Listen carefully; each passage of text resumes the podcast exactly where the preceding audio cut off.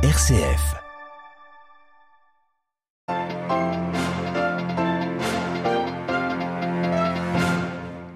Soutien et proximité du pape envers les chrétiens de Terre Sainte, François a envoyé le cardinal Krajewski à Jérusalem pour y prier pour la paix.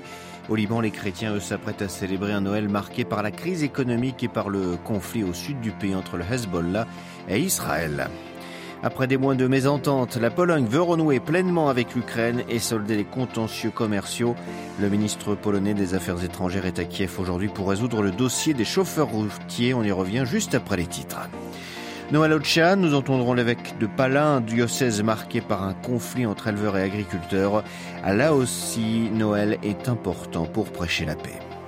Le code pénal complètement revisité en Inde, le Parlement a adopté la réforme proposée par le gouvernement, mais cette refonte du texte datant en grande partie de l'époque coloniale britannique est loin de faire l'unanimité.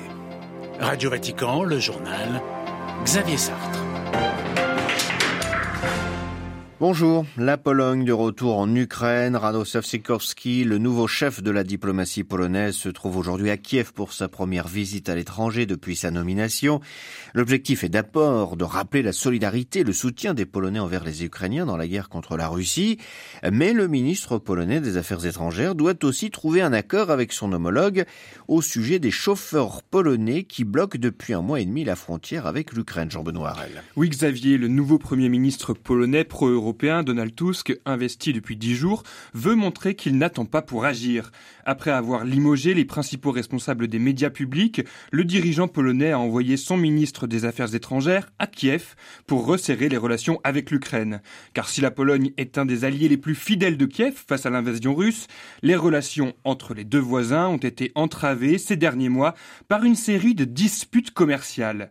Le principal sujet d'achoppement concerne le blocage de la frontière ukraino-polonaise par des routiers polonais depuis début novembre créant des files d'attente interminables. Ces routiers dénoncent une concurrence déloyale de leurs, de leurs voisins ukrainiens depuis que le quota de 200 000 entrées de chauffeurs ukrainiens par an en Pologne a été suspendu, une suspension liée à la guerre avec la Russie. Les chauffeurs polonais estiment que cette décision européenne engendre pour eux une perte de revenus et demandent que ce quota soit de nouveau imposé à leurs homologues ukrainiens.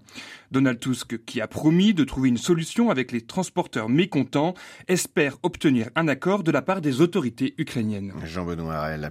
Washington va tenter une fois de plus de toucher Moscou au portefeuille. Le président Biden doit signer aujourd'hui un décret autorisant les États-Unis à prendre des sanctions dites secondaires contre les établissements financiers qui soutiennent l'effort de guerre russe. La Russie a besoin de matériaux pour construire ses armes et pour cela doit passer par le système financier, a expliqué Joe Biden. L'attention du pape pour la Terre Sainte avec l'envoi sur place du cardinal Krajewski, le préfet du dicaster pour le service de la charité. Il est arrivé sur place pour prier pour la paix en compagnie du patriarche latin de Jérusalem, le cardinal Pizzaballa. Il a été envoyé dans la ville sainte comme un signe concret de la participation du pape à la souffrance de ceux qui font personnellement à l'expérience des conséquences de la guerre. L'espoir d'avoir un peu de paix en cette période de Noël, elle réside à New York, au sein du Conseil de sécurité de l'ONU. Depuis lundi, le vote d'une résolution appelant Israël et le Hamas à un cessez-le-feu est sans cesse repoussé. Sera-ce encore le cas aujourd'hui Réponse dans quelques heures.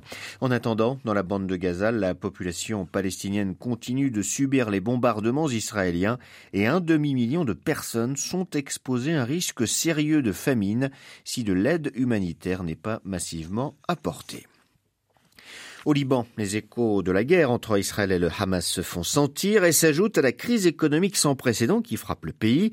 C'est dans ce contexte morose que les chrétiens libanais s'apprêtent à célébrer Noël, Noël qui occupe une place particulière dans leur tradition et leur vie religieuse et sociale. À Beyrouth, Paul Khalife. Les lumières de Noël entourent les arbres et des crèches parfois impressionnantes bordent les rues et décorent les places publiques. Malgré la crise économique et les bruits de bottes dans le sud du pays, où une guerre en bonne et due forme oppose le Hezbollah et l'armée israélienne, les Libanais ont rivalisé d'ingéniosité et de créativité pour célébrer Noël, comme pour conjurer le sort.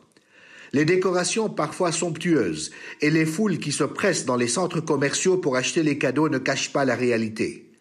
La crise qui a plongé près de 80% des Libanais dans la pauvreté a aussi son impact sur les célébrations festives d'une bonne partie de la population.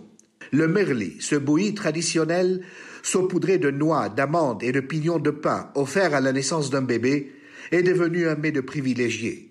La dinde farcie aussi. Crise économique oblige, les menus sont plus modestes, les budgets réservés aux cadeaux plus réduits et les activités moins nombreuses.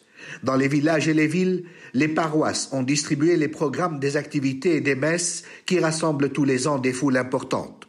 Ce ne sera pas le cas dans la quinzaine de villages chrétiens frontaliers d'Israël qui ont été désertés par leurs habitants dès les premiers jours des combats. Paul Khalife, Beyrouth, RFI pour Radio Vatican.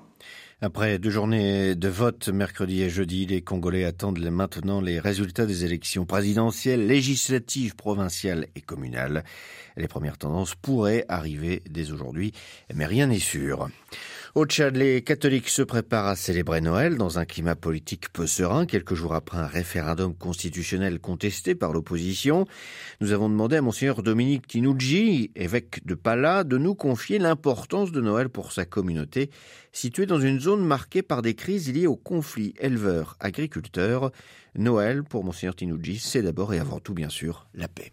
Pour nous, ici au Tchad, une fête qui se célèbre de manière grandiose au niveau de nos communautés chrétiennes parce que c'est une fête qui rassemble les familles. Chaque année, nous enregistrons euh, des cas de grands conflits liés aux problèmes des agriculteurs éleveurs. Et ce que nous faisons, d'abord, nous essayons de euh, nous baser sur la culture de la paix. Et un chrétien, c'est un homme de la paix. Mais la paix ne va pas hein, sans la justice. Donc, quand il y a conflit, il faut euh, régler de manière pour que demain, les conflits ne puissent pas se répéter. Donc, à ce niveau, nous travaillons beaucoup avec la commission diocésaine de justice et paix pour essayer d'abord d'aider par des conférences, par des sessions, par des formations et nous essayons aussi euh, d'aller vers les autres. Les Tchadiens ne sont pas incapables de vivre ensemble et de vivre en paix. Maintenant, ce qu'il faut souligner avec force, cette paix-là, tant qu'il y a des injustices, tant qu'il y a des discriminations, elle ne peut pas être solide. Monseigneur Tinouji, l'évêque de Pala au Tchad, il était interrogé par Jan Gol. Nouveau bilan de la tuerie de Prague hier après-midi. 13 personnes ont été abattues par le tueur qui est le 14e mort. 25 autres personnes ont été blessées dans une dizaine, dont une dizaine grièvement. Devant l'ampleur de ce drame, le gouvernement tchèque a décrété une journée de deuil national demain samedi. Le pape, dans un télégramme signé par le cardinal Paroline, secrétaire d'État du Saint-Siège, et adressé au recteur de l'université Charles où a eu lieu le drame, exprime sa tristesse tristesse et sa proximité spirituelle à tous ceux qui ont été touchés par cette tragédie.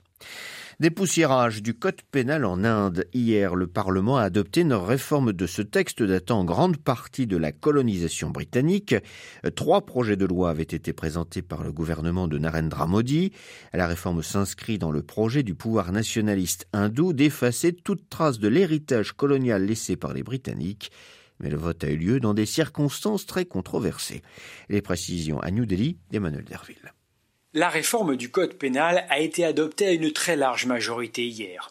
Aucune voix dissidente ne s'est fait entendre, et pour cause, 146 parlementaires de l'opposition n'ont pas eu le droit de siéger. Ils avaient été suspendus ces derniers jours pour avoir protesté contre l'intrusion de deux personnes dans l'hémicycle le 13 décembre et demandé des comptes au ministre de l'Intérieur, Amit Shah.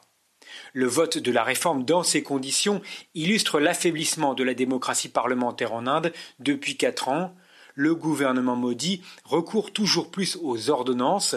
Ces lois peuvent être votées sans vote quand les députés ne siègent pas, et il ne fait presque plus appel aux commissions parlementaires pour élaborer un consensus sur les projets de loi. Enfin, l'absence de débat avant le vote au Parlement inquiète les défenseurs des droits qui estiment que les nouvelles lois donnent trop de pouvoir aux autorités. New Delhi, Emmanuel Derville pour Radio Vatican. En Turquie, vaste coup de filet. La police turque a en effet arrêté plus de 300 personnes pour des liens présumés avec le groupe État islamique au cours d'une opération menée dans 32 villes. C'est ce qu'a annoncé aujourd'hui le ministre turc de l'Intérieur.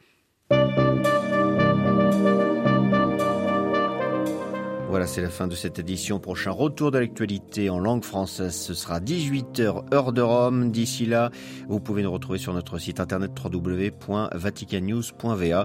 Je profite de cette occasion pour vous adresser à toutes et à tous un joyeux Noël.